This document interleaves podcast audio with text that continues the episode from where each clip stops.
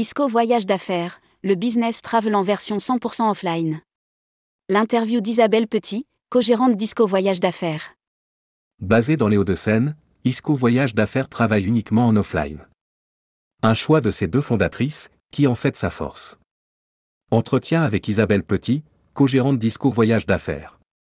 Rédigé par Caroline Lelièvre le mardi 11 avril 2023.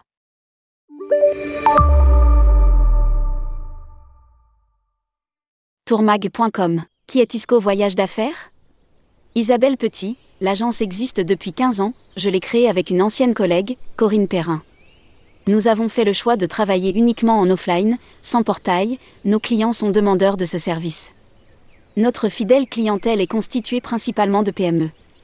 Nous avons une vingtaine de sociétés en compte, ainsi que des demandes plus ponctuelles via recommandation. En parallèle, nous répondons aux demandes de nos clients affaires sur du voyage personnel le volume d'affaires représentait 4 millions d'euros en 2019. Aujourd'hui, l'équipe compte deux co-gérantes, une salariée et une personne en freelance sur la partie groupe et tourisme. Tourmag.com Quel bilan tirez-vous de ce premier trimestre 2023 Isabelle Petit, nous sommes débordés. C'est le cas depuis le dernier semestre 2022.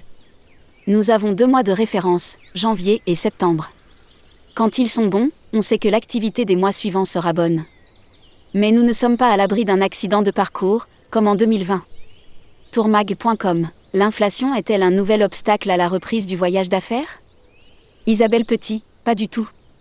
Nos clients sont des techniciens ou des commerciaux. Ils ne voyagent pas pour le principe, mais par obligation. Ils se déplacent également pour participer à des salons. L'activité a bien repris sur l'événementiel. NDC, sur le principe, c'est une très bonne chose. Tourmag.com que pensez-vous de NDC L'utilisez-vous? Isabelle Petit, sur le principe, c'est une très bonne chose. Mais, les compagnies aériennes nous l'imposent, alors que nous n'avons pas les outils pour utiliser NDC au quotidien. Ce n'est pas fait pour de la billetterie à faire. Les tarifs NDC ne sont pas systématiquement moins chers. S'il faut faire des comparaisons entre le site de la compagnie, Amadeus, les canaux NDC, on ne s'en sort plus. C'est une perte de temps. Sans parler de la prévente. Nous passons un quart de notre temps par jour à faire des modifications, donc si nous n'avons pas la main sur les dossiers, comme nous l'avions avant, c'est ingérable. Malgré tout, je l'utilise ponctuellement, selon le dossier, car je pense qu'il ne faut pas se fermer et qu'un jour ce sera la bonne solution. J'ai suivi des formations sur le sujet, mais ne le maîtrise pas parfaitement. Tourmag.com Vous espériez un nouveau report de la surcharge sur les GDS Isabelle Petit, oui, c'est une bonne nouvelle, mais je n'étais pas inquiète. Le président de notre réseau, Selectour, Laurent Habitbol a travaillé pour nous. Je ne pense pas que le délai supplémentaire permettra d'avoir des outils optimisés, mais nous ne sommes pas à l'abri d'un nouveau report. La surcharge est gênante sur du package dynamique, ça l'est moins concernant du voyage d'affaires. Nos clients affaires ne sont pas informés et ne sont pas à 10 ou 12 euros près. Les compagnies vont râler, mais notre clientèle ne se rendra même pas compte de la surcharge. Les hommes d'affaires sont intéressés par les horaires, ils ne s'aperçoivent même pas qu'ils ont choisi un Wigo. Tourmag.com Sur le rail, que pensez-vous de la dernière convention SNCF Isabelle Petit, il se fiche de nous. Ça fait des années que l'on parle de Wigo, que la SNCF nous dit que ce n'est pas pour les voyageurs d'affaires, alors que nous en vendons. Les hommes d'affaires sont intéressés par les horaires, ils ne s'aperçoivent même pas qu'ils ont choisi un Wigo. Quand nous vendons du Wigo, nous mettons les frais de service en conséquence. Désormais nous allons pouvoir vendre un Wigo via notre système de réservation, mais nous allons perdre sur le commissionnement général. Nous augmenterons nos frais. Boycotter un prestataire n'a jamais changé les choses. Nous sommes obligés de travailler à la fois avec Air Display et avec SNCF Connect. La synchronisation est tellement mauvaise sur Rail Display que l'on est obligé d'aller voir la disponibilité en temps réel sur SNCF Connect. Tourmag.com Vous attendez la libéralisation du rail? Isabelle Petit, oui, c'est une très bonne chose. Faire appel à d'autres compagnies n'était pas dans nos habitudes, ni celles de nos clients, mais ça va le devenir. Les clients guident nos ventes, s'ils en veulent on ira. Suite à la grève, j'ai dû replacer un groupe de 40 personnes sur un Tronitalia, j'ai trouvé ça plutôt facile et pas trop cher. Nous n'avons pas les clients pour un système d'abonnement. Tourmag.com Certaines agences ont choisi de revoir leur business model depuis la crise sanitaire. Pensez-vous à sauter le pas?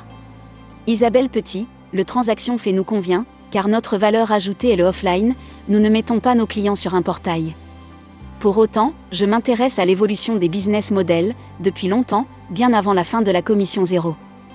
J'ai participé à plusieurs réunions sur le sujet. Changer le modèle peut faire évoluer la relation entre les entreprises et les agences de voyage. Mais ça me semble être une usine à gaz. Nous n'avons pas les clients pour un système d'abonnement, ce n'est pas encore dans les mentalités. Aujourd'hui, ceux qui ont adopté l'abonnement sont des grosses TMC implantées sur Internet. Tourmag.com Quelle place prend la RSE dans la gestion du déplacement professionnel? Isabelle Petit, en interne, une réflexion est en cours.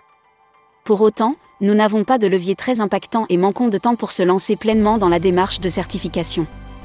Nous avons des demandes, car nos clients sont en train de mettre en place des politiques RSE.